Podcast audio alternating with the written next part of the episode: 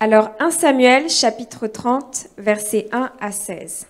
Deux jours plus tard, lorsque David arriva à Tsiklag avec ses hommes, les Amalécites avaient lancé une attaque dans le Negev et à Tsiklag. Ils avaient détruit et brûlé Tsiklag après avoir fait prisonnier les femmes et tous ceux qui s'y trouvaient, petits et grands. Ils n'avaient tué personne, mais ils avaient tout emmené et s'étaient remis en route. En arrivant à la ville, David et ses hommes virent qu'elle était brûlée et que leurs femmes, leurs fils et leurs filles avaient été faits prisonniers. Alors David et la troupe qui l'accompagnait se mirent à pleurer tout haut jusqu'à ce qu'il n'ait plus la force de pleurer. Les deux femmes de David, Akinoam de Gisraël et Abigail de Carmel, la femme de Nabal, avaient été emmenées. David fut dans une grande angoisse car la troupe parlait de le lapider.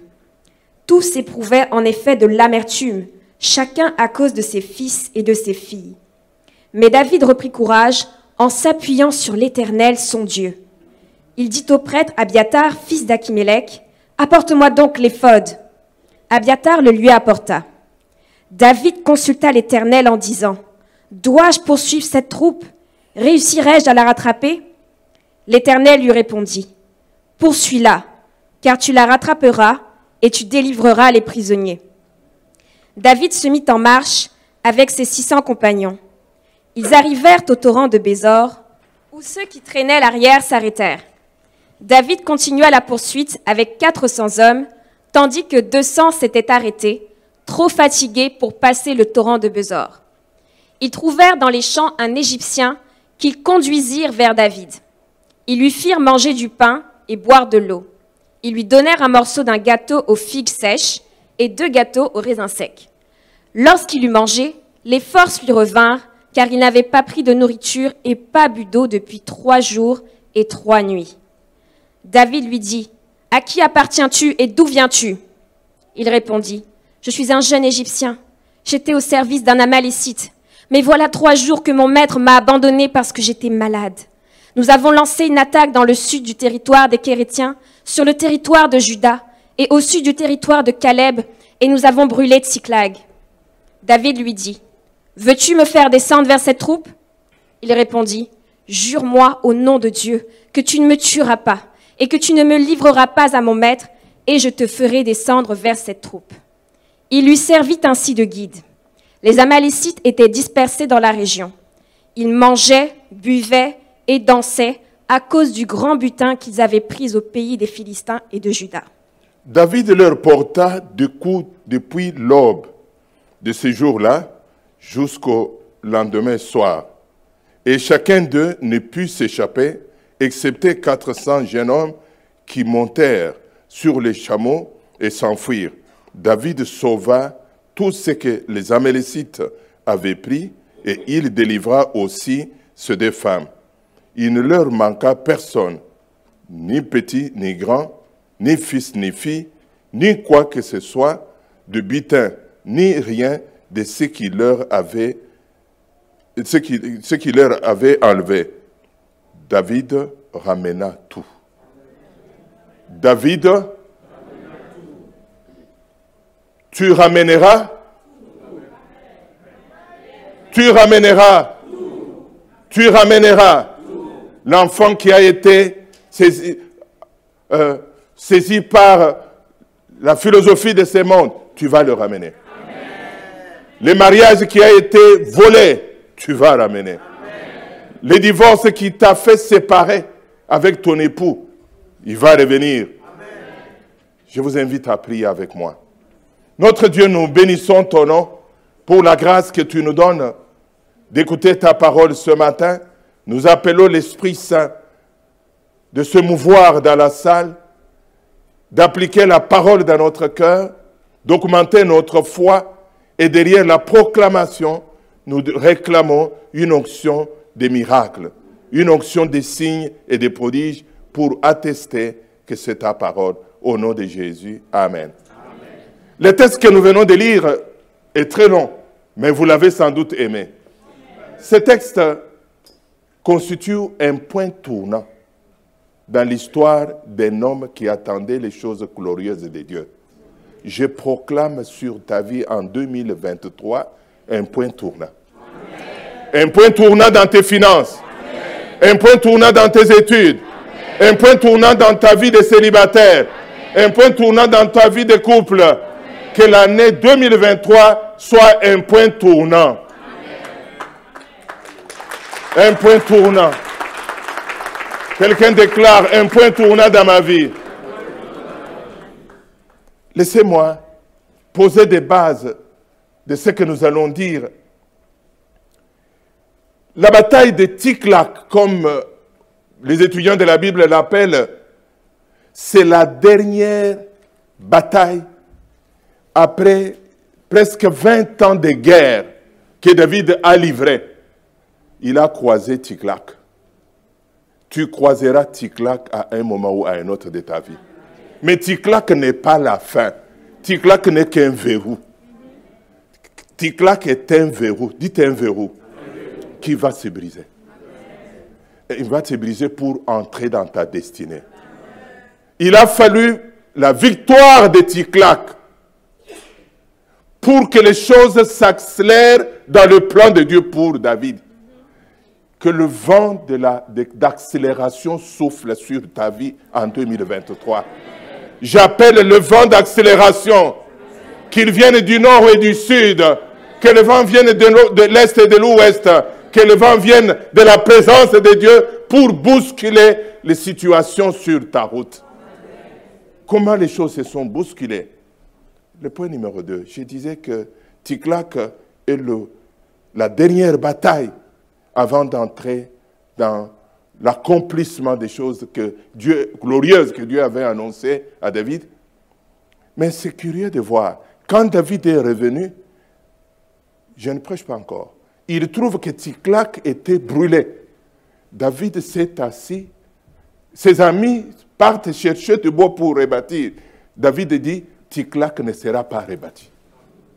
Je ne habiterai pas dans cette ville de refuge. Qu'est-ce que Dieu a à me dire? Je voudrais vous inviter à lire et interpréter les événements de votre vie.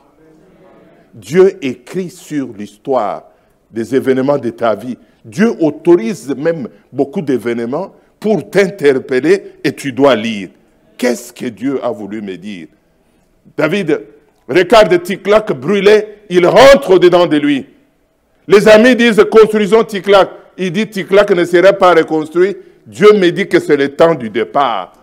Que Dieu active maintenant le processus des événements glorieux qu'il m'a promis dans ma vie. Est-ce que Tiklak est brûlé dans ta vie?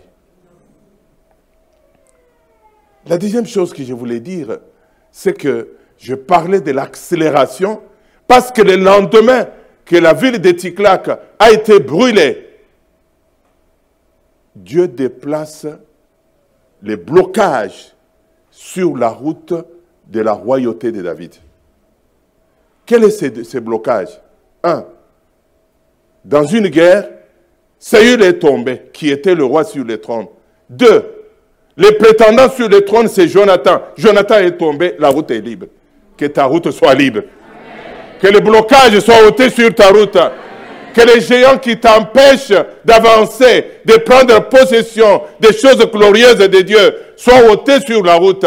La main de Dieu va les déplacer. La main de Dieu va les déplacer. Et tu prendras possession de ton trône au nom de Jésus.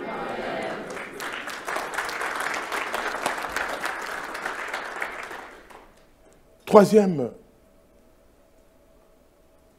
élément ou troisième vérité, c'est que Dieu va souffler un vent de changement dans la vie de David. Dieu va toucher les hommes de Judas et les hommes de Benjamin. Il touche leur cœur et il dit à ces hommes, reconnaissez David comme roi. Le David qui a couru pendant une vingtaine d'années, une vingtaine d'années de larmes, une vingtaine d'années de guerre. Dieu lui dit, c'est fini aujourd'hui. Tu cesses de courir, tu cesses de pleurer, tu cesses de te cacher. Maintenant, le temps est venu d'accomplissement dans ta vie. Dieu fait des choses assez particulières. Il est celui qui souffle le vent des changements pour que le décor de ta vie change. Et la dernière chose que je voudrais dire avant d'aborder le message, c'est David cesse de courir.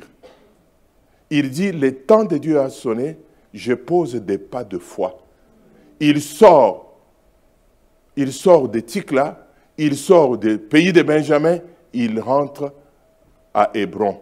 Hébron, qui est une ville au sud de Jérusalem, où il s'est assis, il a habité. C'était la première, la première ville ou la capitale d'Israël. Il va s'asseoir là. C'est là qu'il sera couronné. Il sera ouais pour la deuxième fois. Quelqu'un dit Amen. Je vais maintenant prendre le temps d'examiner les textes avec vous. Dites à quelqu'un, le pasteur examine les textes. L'histoire que nous venons de lire concerne David. Le nom David signifie bien-aimé. Tout simplement ça. Les bien-aimés, les bien-aimés de Dieu. Tu es un bien-aimé de Dieu. Tu es un bien-aimé de Dieu. Bien-aimé, on pourrait le dire comme ça, euh, autrement, aimé de préférence. J'ai toute une histoire avec euh, mon préféré. J'ai des petits, des, petits, des petits enfants.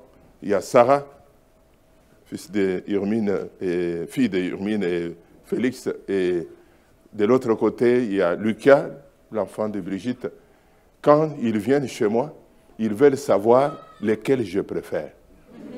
Le premier arrive dans mes bras, il dit, Papy, dites, je suis ton préféré. L'autre arrive, je suis ton préféré. Mais je voudrais dire ce matin, chacun de vous est préféré de l'Éternel. Chacun de vous est préféré de l'Éternel. Quelqu'un dit, je suis préféré de l'Éternel. L'apôtre Paul va nous rappeler, avant de parler de l'apôtre Paul, regardez dans le récit des Écritures, c'est le titre d'abord donné à Jésus. Quand il sort des eaux du baptême, les cieux s'ouvrent et il, y a une voix qui proclame, Voici mon fils bien-aimé. Je ne sais pas ce que ça vous fait quand vous entendez l'expression bien-aimé. Bien-aimé. Il nous rappelle l'amour de Dieu. L'apôtre Paul, que j'ai cité tout à l'heure, disait tout simplement, Dieu prouve son amour envers nous. Lorsque nous étions encore pécheurs, Christ est mort pour nous. Dieu nous témoigne son amour par son élection. Il m'a aimé sans regarder mon caractère. Il t'a aimé sans regarder ta taille. Il t'a aimé sans regarder le contenu de ta vie. Il t'a aimé sans compter tes péchés jusqu'à donner Jésus comme sacrifice pour ta rédemption. Et il t'a transféré, il m'a transféré dans sa famille. Tu es membre de la famille de Dieu tu es héritier de Dieu, tu es co-héritier de Christ, tu es assis avec Christ dans le lieu céleste. Dieu, quand il te regarde, il dit, mon fils préféré, ma fille préférée. L'histoire de David avec Dieu commence au chapitre 16 de 1 Samuel, chapitre 16 de 1 Samuel. Le titre, le chapitre que je voudrais juste dire, le chapitre des surprises de Dieu. Dieu est un Dieu de surprises. Dieu est un Dieu de surprise. Dieu peut te surprendre après le culte. Dieu peut te surprendre demain. Et je voudrais que tu déclares une année de surprise. Une année de surprise. Surprise dans ton emploi. Surprise dans tes études. Surprise dans ton travail. Surprise dans ta marche de tous les jours. Dieu te surprendra. Dieu te surprendra. Regardons le texte. Alors que pendant ces années-là, c'est Saül qui était roi en Israël. Quand il a commencé la royauté, il était doux, il était humble, mais quand il a eu l'autorité, il a eu l'argent, sa tête a grossi. J'ai lu un texte cette semaine dans le livre de Psaume 62, verset 11, que lorsque ta richesse s'accroît, que ton cœur ne se porte pas. Lorsque la richesse. Vous savez, quand vous n'avez pas le pouvoir, vous n'avez pas d'argent, vous n'avez pas grand-chose non plus, vous êtes simple. Mais Dieu nous prévient que quand tu auras assez, ne gonfle pas comme un crapaud. ne, devient pas un homme avec la tête de Dieu. C'est ce qui est arrivé à Saül, au point qu'il n'écoutait personne, les conseils des personnes, il n'écoutait même pas Dieu. Et cela a plongé son père spirituel, Samuel, dans un deuil profond. Il y a des choses qui brisent le cœur. Alors qu'il pleurait, Dieu le surprend. Il entend la voix de Dieu lui dire, pourquoi tu pleures ainsi? N'es-tu pas celui à qui Dieu parle ce matin? Pourquoi tu pleures? Dieu lui dit, arrête de pleurer. La surprise numéro un que nous voulons signifier, c'est la consolation. Dieu est un Dieu de consolation. Dieu ne, reste pas indifférent à ce que tu vis, à ce que tu traverses. Dieu n'est pas indifférent aux larmes que tu veux couler. Dieu n'est pas indifférent aux gémissements de ton cœur. Si ton mari peut dormir jusqu'à ronfler, avoir des rêves, mais Dieu lui veille sur toi. Si ta femme est indifférente à ce que tu vis, tes parents, ils ne voient pas que tu pleures, mais Dieu est un Dieu de consolation. Et Dieu surprend Samuel en le consolant. Il dit à, Samuel, maintenant, j'ai un autre roi. Tu peux aller oindre un roi que je vais te montrer. Il dit, oh, tu ne connais pas la violence de Saül Il va me tuer là. Il dit, non, je vais te donner la sagesse que Pasteur Omer a prêché. Sors simplement, humblement pour dire, je vais aller offrir un sacrifice. Je voudrais parler de, surprise numéro 2. Lorsqu'il arrive à Bethléem, les gens de Bethléem le regardent, ils sont étonnés. Ils disent, oh, les, juges arrivent, les sacrificateurs arrivent chez nous. Quand ton pasteur vient chez toi, il faut te réjouir. Quand ton ancien, ton diacre vient chez toi, il faut bénir l'Éternel. Parce qu'il est porteur de bonnes nouvelles. Et c'est alors que les anciens lui posent la question. Ils posent la question, est-ce que ta venue annonce la bonne nouvelle? Je voudrais dire, la deuxième surprise, c'est la bonne nouvelle. Dieu est un Dieu de bonnes nouvelles. Que 2023 soit pour ta vie une année de bonnes nouvelles. Tu as assez pleuré. Je proclame les bonnes nouvelles. Les bonnes nouvelles au début de la semaine, les bonnes nouvelles à la fin de la semaine. Les bonnes nouvelles au début du mois, les bonnes nouvelles à la fin du mois. Les bonnes nouvelles la nuit, que les bonnes nouvelles te cherchent que le Gabriel, qui est porteur de bonnes nouvelles, il y a un ange dans la Bible porteur de bonnes nouvelles. Lorsque Gabriel arrive, il dit toujours, je viens avec de bonnes nouvelles. Je demande à Gabriel de visiter ta vie, de visiter ta maison. Troisième surprise, lorsque David est à euh, Samuel est à Bethléem, il dit, nous allons offrir un sacrifice, mais cherchez-moi une famille c'est la famille d'Isaïe. Et c'est dans cette famille que le roi sera désigné. La surprise. Vous savez, la bénédiction de Dieu te sortira de l'ombre. La bénédiction de Dieu te propulsera dehors. La bénédiction de Dieu te sortira en public. La bénédiction de Dieu changera ton histoire. La bénédiction de Dieu changera ta démarche. La bénédiction de Dieu changera tes conditions de vie tu as besoin d'être béni. Que la bénédiction ne soit pas juste un slogan, mais que la bénédiction soit juste des actes, juste des fruits dans ta vie. Oh, quelqu'un peut dire, Seigneur, bénis-moi. Il est temps de passer des langages bibliques, des langages théologiques, mais de passer aux, aux actes, aux choses qui se voient. Quand quelqu'un regarde, il dit, il est béni de l'éternel, cette famille-là. Elle est bénie de l'éternel. Nous sommes bénis de l'éternel. Soyez bénis de l'éternel. Soyez bénis de l'éternel. Que votre travail soit béni. Que vos études soient bénies. Que vos activités soient bénies. Que la bénédiction change les conditions de votre vie. C'est alors qu'il va dire à Esaïe, Dieu te bénit. Quatrième surprise, c'est quand il essaye de mettre, euh, de choisir un roi, il trouve que le roi n'est pas parmi les, tous les enfants. Il dit, c'est tout. Il dit, oh, il y a le cadet, lui, il est berger, il aime ça. Il est dans la, euh, prairie où il cadre les troupeaux. Il dit, mais faites-les venir. Mais simplement, personne ne va s'asseoir. Vous savez, quand Dieu commence à t'honorer, même quand tu es petit, tu parles, les gens écoutent. tu, tu arrives, les gens se mettent debout. Ce n'est pas un problème d'âge, mais c'est le problème de la grâce de Dieu sur ta vie. C'est ça. Alors, lorsque David arrive, il ne comprend même pas de quoi il s'agit. Mais pourquoi vous m'avez fait venir? C'est alors que son père probablement lui a dit, mais où sa mère? Mais, mais, mais salut, salut Samuel, tu ne connais pas les prophètes. Ah, papa prophète, bonjour. C'est alors que papa prophète lui pose la question, qu'est-ce que tu fais dans la vie? Oh, je suis berger. Un tableau sur lequel la famille avait écrit berger, Dieu prend l'éponge, il est passe berger. Dieu dit, j'écris une histoire nouvelle de ta vie. Oh, que Dieu écrive une histoire nouvelle de ta vie. Une histoire nouvelle de ta vie. Vous savez, ce que les hommes ont écrit, on peut l'effacer. Mais ce que Dieu a écrit, personne ne peut l'effacer. Mais vous allez l'effacer avec quel eau, avec quel correcteur. Mais Dieu a écrit. Il écrit roi. Quand Samuel le regarde, dit, oh, quelle surprise. La surprise, c'est l'élévation. La surprise, c'est le positionnement. Laisse que 2023 soit une année de positionnement. Soit une année d'élévation pour toi. Soit une année de récompense pour toi. Dieu est un Dieu de récompense. Il est le Dieu des souvenirs. Il se souvient et il récompense. Quelqu'un dit Amen. Le texte que nous abordons fera l'objet de deux messages.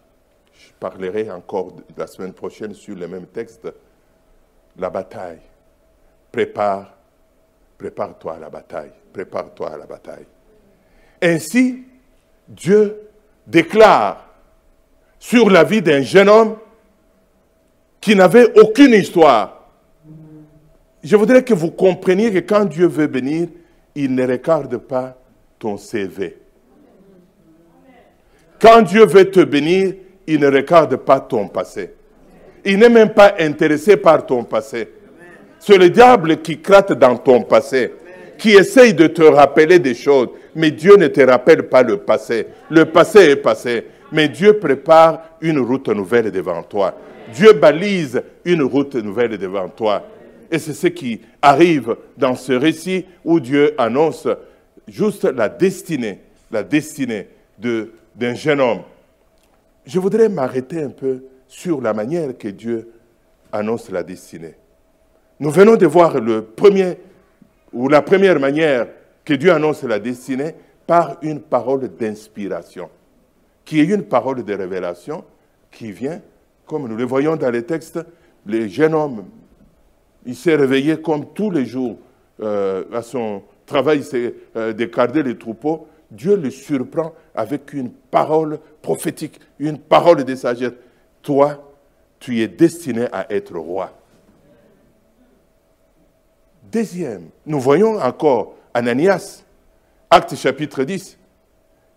Paul, Saul de Tarse, il est tombé et Dieu dit à un ancien de ville de Damas, allez sur la route telle, un GPS de Dieu. Dieu connaît même la route où l'apôtre Paul était et dans quelle maison et chez qui il logeait. Il envoie son serviteur sans tâtonner, sans GPS des hommes, avec une parole claire. Quand il voit l'apôtre Paul, il dit, tu es un instrument entre les mains de Dieu. Tu voyageras dans le monde avec la parole. Parfois, quand Dieu nous révèle notre destinée, ça semble ne pas avoir un sens. Ça nous déboussole. Tellement que c'est grand. Parce que le grand Dieu fait des grandes choses. Dieu nous révèle la destinée sans tenir compte de quelle famille nous sommes nés sans tenir compte de notre portefeuille. Il se moque même de notre diplôme. Mais la destinée de Dieu sur le plan, sur le projet, il est grand. Tu ne seras pas ce que tu es aujourd'hui. Tu ne seras pas ce que tu es aujourd'hui. Les petits garçons que tu vois qu'il est emmerdant, il tombe, il, tombe avec des verres, il casse des verres, et parfois il mouille ses, ses couches. Mais c'est lui, le David de votre maison changez votre langage. Parce qu'il y a des enfants qui sont nés comme Jean-Baptiste, il n'est il même pas conçu quand Dieu révèle sa destinée. Il dit à, Zacharie, l'enfant que tu vas naître est grand. Oh, y a-t-il une femme qui attend bébé qui peut juste dire, mon enfant ici sera grand. Mon enfant sera grand. alors que Jean-Baptiste n'est pas né. Il parlera devant des nations. Il ramènera les cœurs des fils vers le Père, des filles vers leur mère. C'est un enfant important pour la société. Je parlais d'abord que Dieu peut nous révéler la destinée tout simplement par une parole de sagesse, comme nous venons de le voir, mais il peut nous le révéler juste par un rêve ou une vision. C'est ce que nous voyons avec Joseph. Le gars, lui, dormait chez son père. Il s'était bien dans son lit. Et il voit quelque chose qui dépasse sa tête. Pour un enfant, c'est banal. Mais c'est lorsqu'il s'assoit. Vous savez, les enfants qui grandissent dans la maison de Dieu, Dieu leur parle. L'enfant peut se réveiller le matin. Maman, j'ai rêvé. À toi aussi. Écoute-les. Écoute-les. Ne les néglige pas. Ne méprise pas ce que l'enfant dit. Et il raconte, mais malheureusement, c'est autour de la table au feu, il dit, oh j'ai rêvé aujourd'hui que je voyais, nous étions en train de, jouer dans les champs, et puis j'ai vu, euh, chacun de nous avait une botte de, des herbes, et tout tombait à mes Je vois la lune à mes pieds, je vois son père qui était prophète, avec le discernement, il comprend ce que Dieu a dit. Il oh, a fait une bêtise, il a dit au mauvais moment, ne dis pas vos rêves n'importe où. Ne dis pas ce que tu penses n'importe où. Ne le dis pas à n'importe qui. Ça peut te coûter cher. Tu peux le dire à ceux qui combattent des visions, à ceux qui combattent des rêves. Troisièmement, nous avons parlé que Dieu peut communiquer par parole inspirée, par un rêve, mais Dieu peut communiquer par la main qui, sa main qui conduit. Vous vous demandez où je vais en venir. Regardez une histoire tout à fait simple. C'est l'histoire de Ruth. L'histoire de Ruth n'a pas parlé d'un prophète quelque part. Ruth est cette veuve avec sa belle-mère Naomi dans, à Moab, à quelques dizaines de kilomètres euh, de, de Bethléem.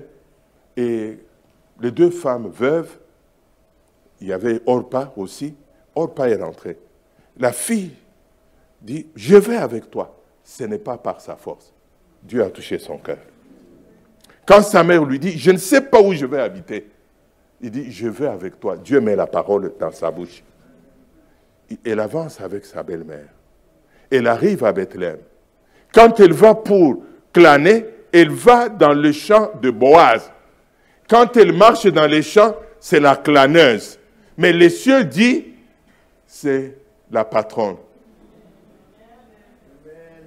N'es-tu pas dans une entreprise où tu dis, je suis juste gardien de sécurité et Dieu dit, tu es le patron? N'es-tu pas dans une entreprise où tu amènes des papiers pour être signé comme secrétaire, mais Dieu dit, tu es la patronne. Et c'est ce qui est arrivé. Les cieux disent que tu es grand. Les cieux disent que tu es grand. Les cieux disent que tu es marié. Les cieux disent que tu es patron. Les cieux disent que tu es directeur. Tu es chef d'entreprise. Mais c'est ce que Dieu les cieux dit qui m'intéresse et je voudrais bénir le Seigneur. Quand elle revient du sang, sa belle-mère lui dit, ah, tu étais où? Chez Boaz. Oh, Dieu est bon. C'est notre parent. Il a le droit d'héritage. Vous connaissez la suite de l'histoire. Nous voyons que la main de Dieu conduit les pas. Peux-tu bouger les pieds et dire, Seigneur, conduis mes pas. Conduis mes pas dans ta direction. Quelqu'un dit Amen. Que Dieu organise des rencontres avec des gens qui contribuent à t'amener dans ta destinée. Et quatrième, vérité dans la découverte de sa destinée, je vais utiliser un mot que les étudiants de la Bible emploient, c'est la théophanie. Peut-être que vous allez l'apprendre pour que ce soit votre mot-clé pour votre téléphone ou votre iPad. Quelqu'un dit théophanie c'est la manifestation matérielle de Dieu. Dieu est esprit, il se manifeste. Nous le voyons avec Abraham, nous le voyons avec Moïse dans la plaine des Madians. Mais je voudrais fermer ces chapitres pour reprendre les cours de l'histoire, la marche de David. David a reçu une révélation qu'il est roi. Nous nous retrouvons en Israël. C'est très important ce que nous allons voir. deux rois. Il y a Saül, le roi qui a le palais, il est assis sur le trône, il a une armée, il a le pouvoir, il administre le pays. Quand tout le monde regarde, David est roi, pardon, Saül est roi. Quand il passe, il a les acclamations, il a les honneurs. Mais il y a un petit garçon que les cieux ont déclaré qu'il est roi. Il n'a pas de trône. Il ne dort pas au palais. Au lieu de dormir au palais, il dormir dans la savane. Il dormir dans les herbes. Il ne dort même pas sur les lits. Il n'a pas de couronne. Je venais de dire tout à l'heure que ce qui est très important n'est pas ce que les gens disent, mais ce que les cieux disent de toi. Que dit les cieux de toi? Je voudrais vous inviter d'entrer dans le temps de Dieu. Imaginez David, il n'a pas d'armée. L'armée qu'il a, c'est, c'est un chef de bande. Il y a une contradiction entre ce que les cieux disent et la réalité de sa vie. Je parle à quelqu'un ce matin. Les cieux disent qu'il est roi, mais la réalité de sa vie, il n'a pas d'argent, le peuple ne le, connaît pas, il n'a pas d'honneur, il, il n'a que un rêve, un rêve. Ne laisse pas tomber le rêve que tu as reçu de Dieu. Ne laisse pas tomber le rêve. Pendant 20 ans passés, David portait le rêve. Les choses allaient très mal dans sa vie. J'ai dit que les choses allaient très mal. Il est pourchassé par, parce que la destinée de ta vie est tellement grande que l'enfer t'en veut. Le diable suscite toutes sortes de combats, toutes sortes d'épreuves. David dormait dans des cavernes. Lors de notre deuxième voyage à Jérusalem, nous avons habité à l'Institut de théologie pour la francophonie de Jérusalem. Et nous avons croisé un pasteur qui venait de Bordeaux. Et nous avons pris la voiture des directeurs de l'Institut. Nous sommes allés à 80 km euh, à Enkidi, que nous lisons dans 1 euh, Samuel chapitre 24 euh, sur la rive droite de, de la mer morte. Nous avons passé la matinée là, l'après-midi, nous l'avons passé à Qumran. Je voulais voir les découvertes de Qumran. Et ce que je voudrais vous dire, nous avons voulu comprendre les types de guerres entre David, entre Goliath et David. David est poursuivi par le roi avec 600 militaires. On dit l'élite, celui le roi. Quelle contradiction entre ce que Dieu dit que tu es et ce que tu vis. Pour t'amener dans le doute, dans la confusion. Mais ce que Dieu a dit et ce que tu es. Oh, je suis content de t'honorer. Je suis content de t'honorer. Je suis content de t'honorer. J'élève mon chapeau. J'élève mon chapeau. Parce que les cieux disent, les cieux disent que tu es grand. Les cieux disent que tu es roi. Les cieux disent, tu es député ici. Les cieux disent, tu es gouverneur. Les cieux disent, tu es fonctionnaire à la banque. Les cieux disent que tu es marié. Mais quand tu regardes la réalité de la vie, tu dis, parfois tu dis, mais qu'est-ce que je vais... Je, je, reviens à Nguidi notre, nous avons croisé quelqu'un, un guide sur place, pour nous montrer la scène. Il y a 600 militaires largués sur la montagne. David, avec euh, l'ordonnance royale, est couché dans une caverne. Il dit tout simplement, je suis roi. Tout ce qui arrive là, c'est un vent, il va passer. Ce qui arrive dans ta vie est un vent, ça va passer. Ce qui arrive dans ta vie est un vent, ça va passer. Le manque d'argent est un vent qui va passer. La maladie est un vent qui va passer. Les, factures non payées est un vent qui va passer. Le combat, le vrai combat n'est pas avec Saül, mais le vrai combat, c'est de réconcilier trois choses.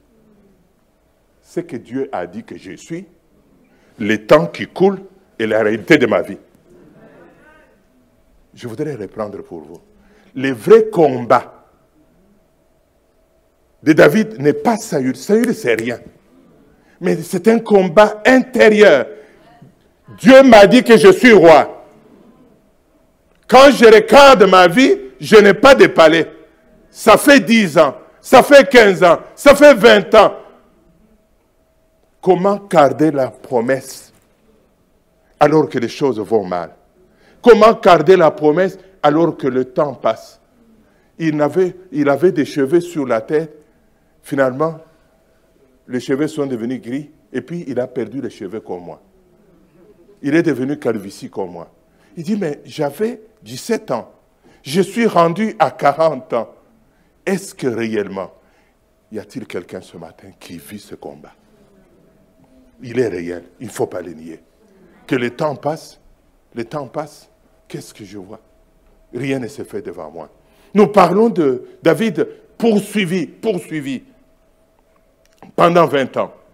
Dans ce combat, nous arrivons à une dimension où David s'est posé la question au chapitre 27 d'un Samuel. Il dit, je suis poursuivi depuis maintenant presque 20 ans.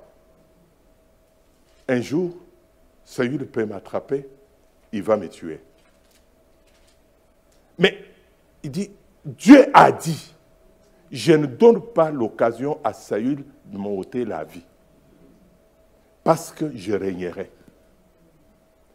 Je voudrais vous dire, le temps passe, mais gardez la révélation que tu as reçue de Dieu.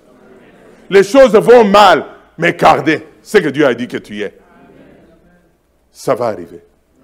Ça va arriver. Le temps n'efface pas le plan de Dieu pour votre vie. Les difficultés de la vie n'effacent pas le plan de Dieu pour ta vie. Il va se réaliser. C'est lui qui a dit, il est le Seigneur des Seigneurs. Il est le roi des rois. Il est le Dieu qui n'oublie pas ce qu'il a dit. Les hommes oublient, mais lui n'oublie pas. Il sait où il va avec toi. Tu es en préparation. Tu es dans une phase de mondage. Saül va tomber. Saül va tomber. Il y a un Saül qui occupe ta place. Il est penché. Il penche encore. Dites avec moi, il penche encore. Il penche encore. Il penche encore. Il a perdu l'équilibre. Et il va tomber. Il va tomber. Donnez la main d'acclamation au Seigneur.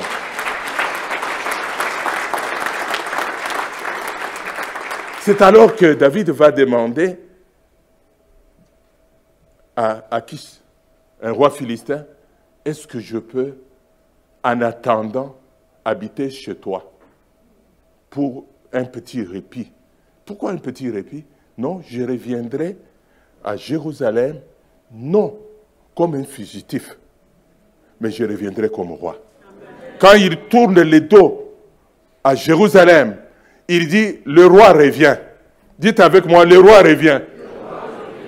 Je reviendrai, mais non, mais non, comme un petit garçon, mais je reviendrai comme votre roi. Nous le voyons avec David, et avec Joseph.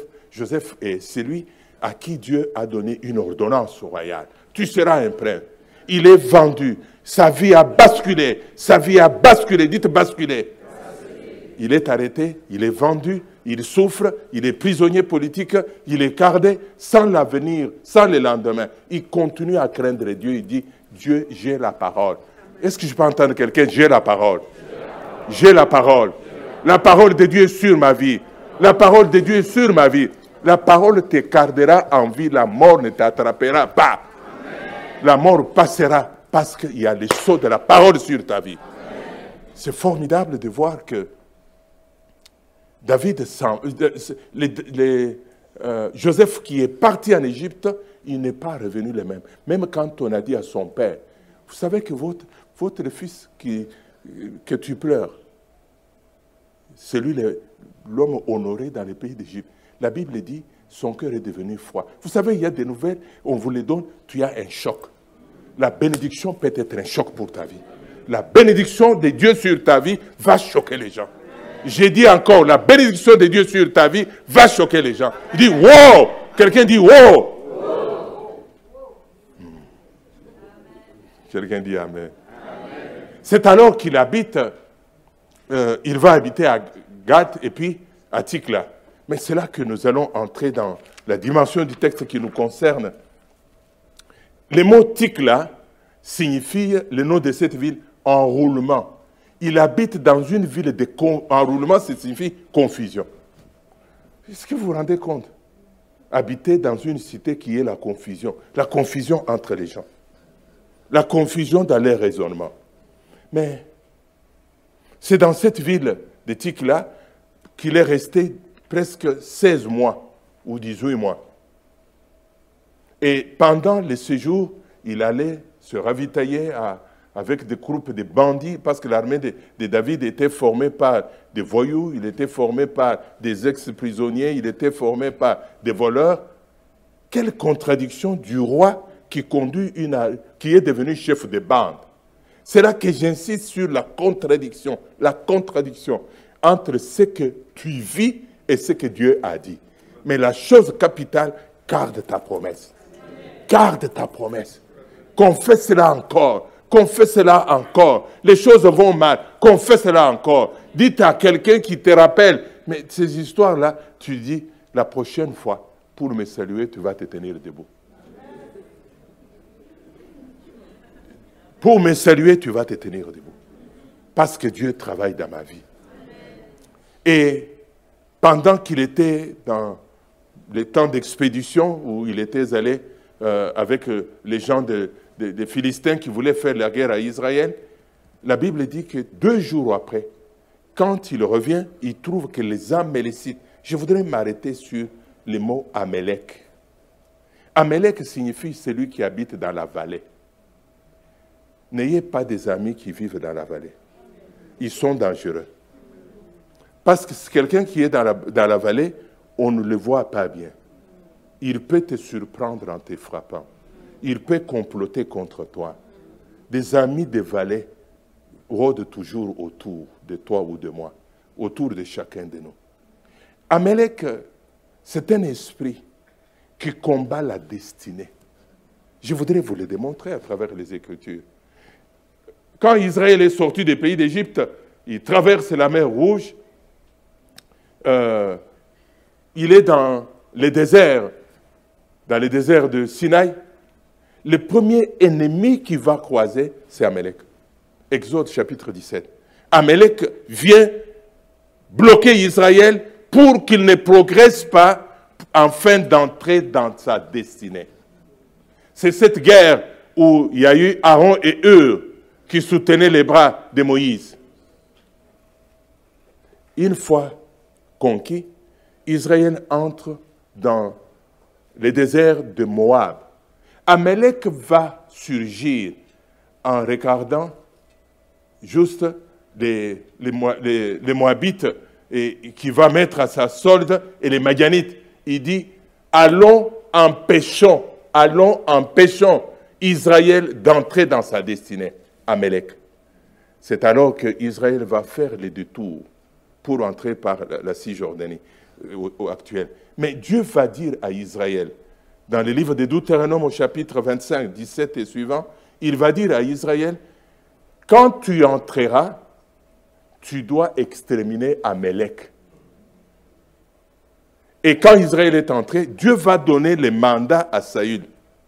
Dans, dans le livre de 1 Samuel chapitre 15, il dit, va, extermine Amalek, ne laisse pas Amalek parce qu'il ne te laissera pas tranquille. Lorsque Saül va aller, il va obéir à moitié. Il va tuer, il va ramener les brebis, il amène Agak, retenez le nom d'Agak. C'est alors que Samuel va lui dire, vaut-il obéir à moitié? Dieu cherche l'obéissance que le sacrifice. Agak, dont je viens de vous dire, allons dans les livres de euh, Esther, au chapitre 2, il y a question de Aman. Il est dit qu'Aman était descendant de Agaguit. Aman qui a monté le roi contre les Israélites et les Juifs, il dit il faut exterminer encore Amalek. Il est descendant d'Amalek. Vous voyez que comme un serpent, à des différentes étapes de la vie d'Israël, Amalek apparaît. Mais cette fois-ci, il est venu avec fureur. C'est un esprit qui bloque, un esprit de destruction. Amalek peut travailler dans tes mains. Tout ce que tu touches éclate. Tout ce que tu touches échoue. Rien n'avance. Et dans le récit, il dit, il est venu faire la guerre, il a brûlé, il a incendié, il a détruit, il a ravagé tous les pays. Et il a pris en otage tous ceux qui étaient vivants. Je me sens que Dieu lui a dit tout simplement, tu ne tues personne. Il a ramené en captivité. Y a-t-il quelqu'un de ta vie qui est en captivité? Y a-t-il un travail en captivité? Y a-t-il un mariage en captivité? Y a-t-il les finances en captivité? Tu travailles, mais tu ne tiens, rien dans ta main. Et la Bible nous montre que quand David est revenu, il était très éprouvé. Et avec ses six compagnons, ils ont pleuré toute la soirée. Imagine un peu 600 hommes avec une voix grosse comme la mienne, une voix rauque comme la mienne, une voix euh, comme ça, et puis toute la soirée, 600, une voix qui s'élève à pleurer ce qui vient d'arriver. Dans ma démarche, pendant ces deux messages, je vais relever les principes d'un homme qui prépare la bataille. Et le premier principe d'un homme qui prépare la bataille, nous le voyons au chapitre 6. D'abord, je, voudrais dire, David souffre non seulement de sa femme, de ses enfants qui sont enlevés, mais il souffre de trahison. Parce que les 600 hommes étaient de ramasser les gens qu'il a ramassés, les gens qu'il a formés, les gens qu'il a conseillés, les gens qui ont mangé dans ses mains. Mais ils se tournent vers lui, ils disent, il faut les lapider. David regarde, quelle trahison Ça, ça peut venir. Vous savez, la, plus, la blessure qui fait mal, c'est la trahison. Un homme qui a mangé avec toi, un homme à qui tu as confié tes secrets, un homme qui, avec qui tu t'es promené, tu dis c'est mon homme demain. Oh, mais c'est mon homme demain. Quand ta femme dit faites attention avec ces gars-là. Oh, c'est mon homme demain. Comme les hommes et les femmes, vous êtes toujours comme ça. Bah, mais je les connais, nous avons étudié ensemble. Mais la femme voit ce que tu ne vois pas. Toi, tu es aveugle. Embellé par les sentiments. La trahison, l'ingratitude des gens qui ont mangé avec lui, qui oublient qu'il est aussi éprouvé. Et toute la méchanceté qui dit, oh, vous savez, il faut l'épreuve, hein, la pression pour savoir ce qui est dans quelqu'un. Prenez comme ça. Quand vous prenez un citron, il est beau. C'est orange, une orange. Mais quand vous pressez, c'est alors que les liquides et des graines sortent. Ça prend de faire la pression sur quelqu'un pour savoir ce qu'il pense de toi. Changer quelqu'un dans l'environnement qu'il est. Il se trouve avec d'autres amis, il se retrouve dans une certaine condition de vie. Est-ce qu'il continue à croire et à te faire confiance? Mais regardons ensemble le premier principe aujourd'hui et nous parlerons de, de trois autres la semaine prochaine. Le premier principe, je l'appelle, c'est tourner vers Dieu. Juste se tourner vers Dieu. Se tourner vers Dieu signifie appeler, crier, engager, faire recours. Se tourner vers Dieu, c'est crier vers Dieu. Juste crier. Qu'il y a deux moments dans la vie où tu engages Dieu. Tu dis, cette affaire n'est pas à, à ma portée. Je n'ai pas de ressources. Parce que dans ce qui vient d'arriver, nous voyons que David est découragé. Mettez-vous à sa place. Pendant 20 ans, il a couru à se cacher, à se battre. Le découragement peut provenir tout simplement de manque de force. Je suis au bout, je m'abandonne. Quand tu as fait des efforts pour produire, tu as fait des efforts pour trouver l'emploi, tu as déjà envoyé 800 CV, mais pas de réponse. Même pas une blague de dire nous avons reçu ton CV. Au, prochain mouvement pour envoyer un CV de plus, tu dis ah, ça ne sert à rien. Le découragement, c'est quand tu regardes l'état de besoin, tu regardes tes ressources, c'est comme un océan devant toi. Le découragement, c'est perte d'énergie, le désintéressement. On est dégoûté de la vie. Le découragement n'est pas un péché, mais c'est une phase difficile. N'importe qui peut être découragé. Nous le voyons avec un grand prophète comme Élie. Il, est, il vient de vivre un, miracle de Dieu. Euh, il prie, le feu tombe sur l'autel, et il prie, les cieux s'ouvrent, la pluie arrive, euh, toute la ville parlait de lui, et tous les, enfants de la ville se aimaient être appelés Élie, Élie, Élie. Il portait son nom. Mais à un moment donné, après avoir lutté pendant des années pour que Israël se convertisse, il est au bout. Dans le désert, il dit à Dieu, tue-moi. La mort vaut mieux que la vie. Ça ne sert à rien, ces gens ne se convertissent pas. David, en train de fuir son fils Absalom, la plus grosse honte de la vie, c'est de fuir son fils. Son fils lui a fait un coup d'état. Il dira, si j'étais un oiseau, je prendrais les ailes.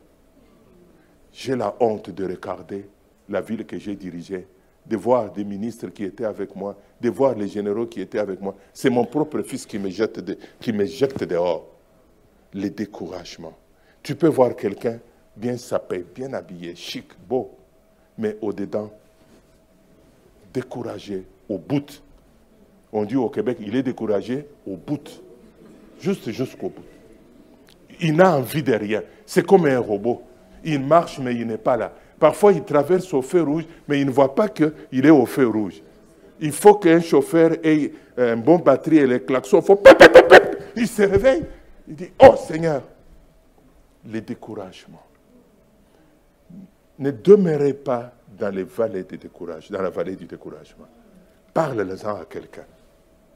Vous savez, vaut mieux dire ce que tu vis pour qu'on te vienne au secours que t'écouler jusqu'à la mort.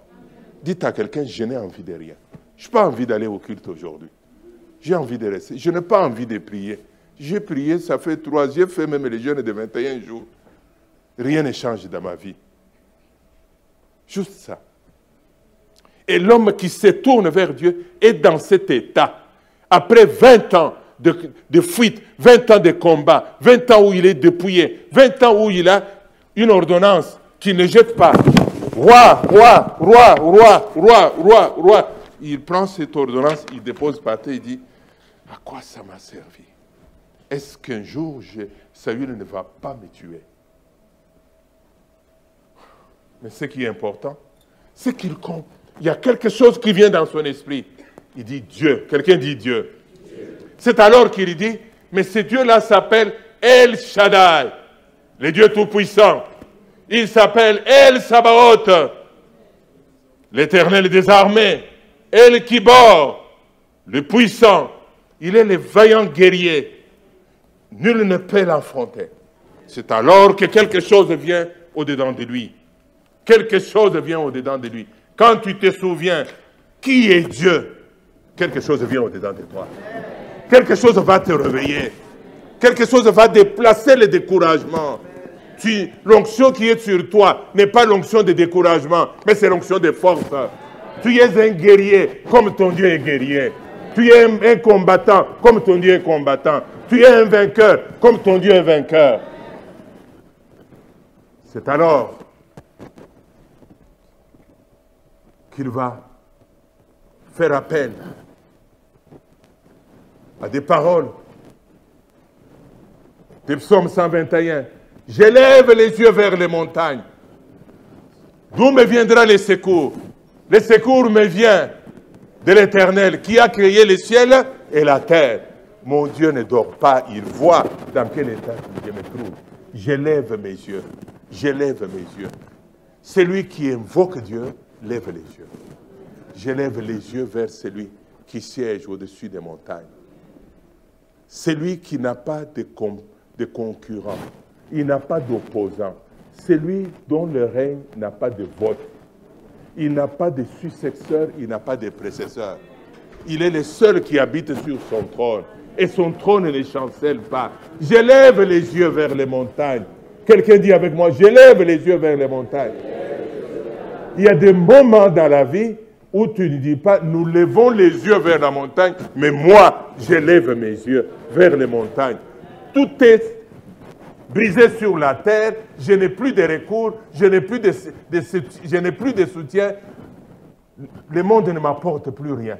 Si toi, qui es sur la montagne, tu ne dis pas un mot, je vais couler. Mais j'ai ton ordonnance. J'élève les yeux vers les montagnes. Et c'est dans cet esprit qu'il va dire que Dieu est pour nous un refuge et un appui. Un secours qui se trouve toujours dans la détresse. Il dit, Dieu est pour nous un appui. Un rocher, un rocher sous mes pieds. Tout ce sur quoi je mets les pieds est chancelant et fluide. Tout ce sur quoi je mets mes pieds peut glisser, mais Dieu ne glisse pas. Quand je mets mes pieds sur lui, mes pieds se collent et lui attache mes pieds sur lui, qui est le rocher dans ce temps-là.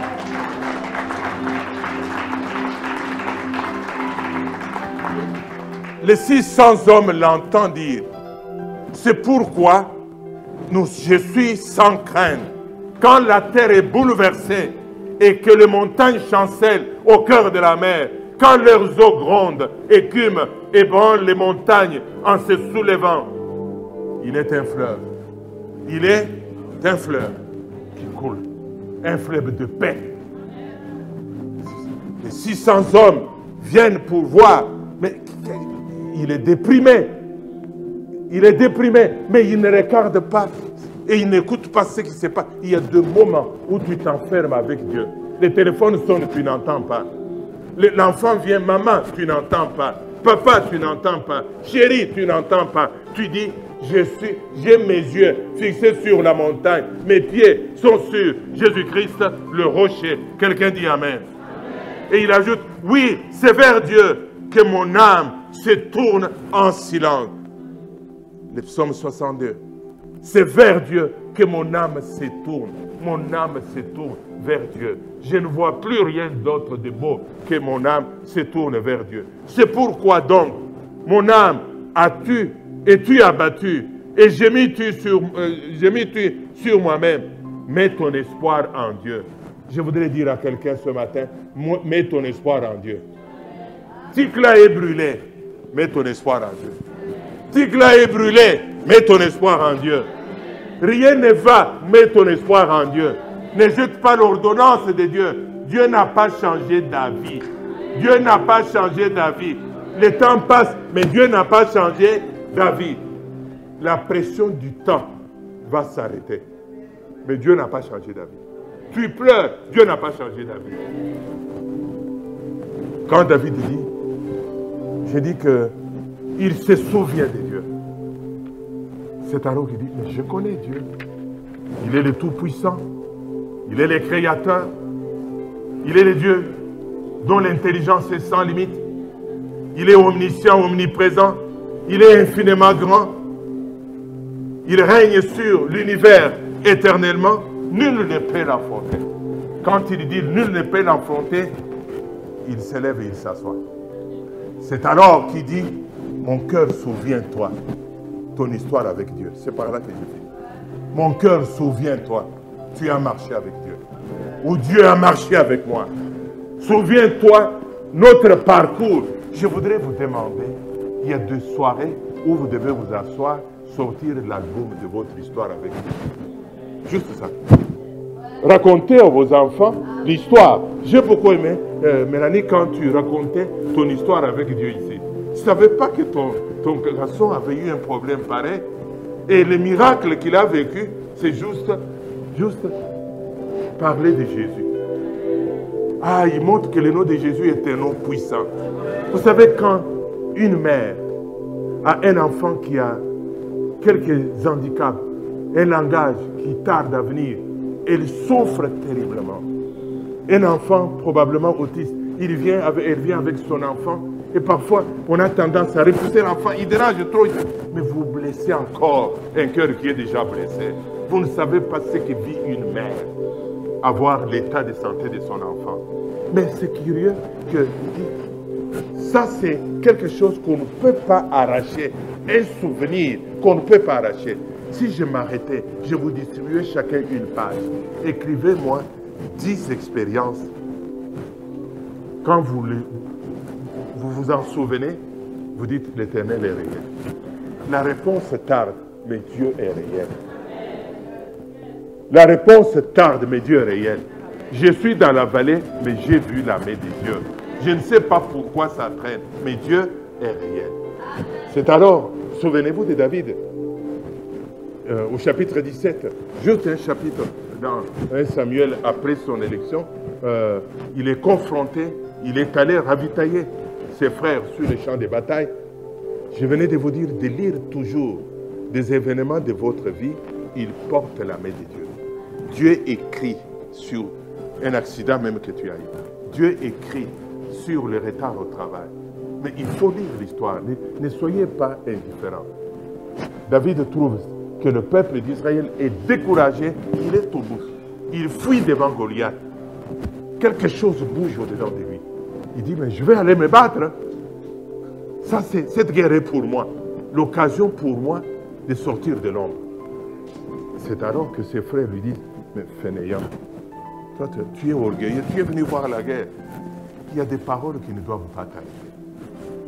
Il y a des paroles qui ne doivent pas t'arrêter. Il n'insulte pas ses frères, il ne se révèle pas. Regarde-moi une histoire. Qu'est-ce que je fais? Il tourne la direction. Et puis quelqu'un va dire à Saïd, il y a un jeune homme ici, il dit qu'il va se battre. Ah bon? On fait venir le gars. Il dit, non, mon fils, tu n'as pas d'expérience de guerre. Tu n'as jamais vu. Lui, c'est un homme de guerre longtemps. David regarde le roi et puis il lui dit, roi, je suis jeune, mais je connais Dieu. Comment tu connais Dieu plus que moi? Je suis jeune, mais j'ai l'expérience avec Dieu. J'ai vu Dieu à l'œuvre. Il dit, raconte-moi ton histoire. C'est alors qu'il lui dit, moi là, j'étais dans la prairie où j'étais en train de garder le troupeau de mon père.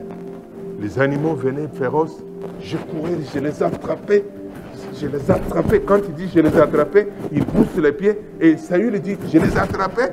Vous savez, quand tu as une onction, l'onction contamine les gens. Il répète ce que tu dis. Tu influences les gens autour de toi. Alors, il dit, je les déchirais.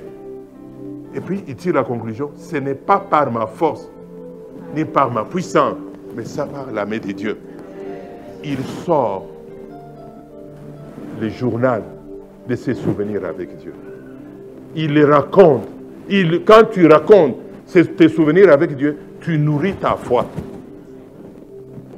Et tu contamines les gens autour de toi. C'est après avoir entendu cela que Saül dit, mon gars, tu as un CV qui m'étonne. Pour ton âge, je suis étonné. Tu as des expériences que moi, je n'ai pas. Je peux te laisser aller te battre. Un homme qui invoque Dieu, connaît Dieu, il, appelle au souvenir de temps forts, les temps de la main de Dieu. Oh, je voudrais vous dire qu'à certains moments, au lieu de faire des longues des prières de 3 heures, 4 heures, assis-toi, commence juste à raconter. Tu dis, mon âme écoute ce que Dieu a fait. Quand le médecin avait dit que je ne pourrais pas concevoir, quand l'opération avait raté, j'ai marché tête baissée. Mais un jour, je suis rentré à l'hôpital, le médecin m'a dit, Madame, qu'est-ce qui s'est passé? Parce que quelque chose bougeait au-dedans de moi. Il m'a dit que tu attends bébé. Mon âme, souviens-toi, quand mon dossier était jeté à l'immigration, quatre fois, quand on me cherchait pour me, me mettre dehors, me rapatrier, une loi, j'ai prié, une loi a été votée dégracier tout le monde. Voici ce que Dieu a fait pour moi.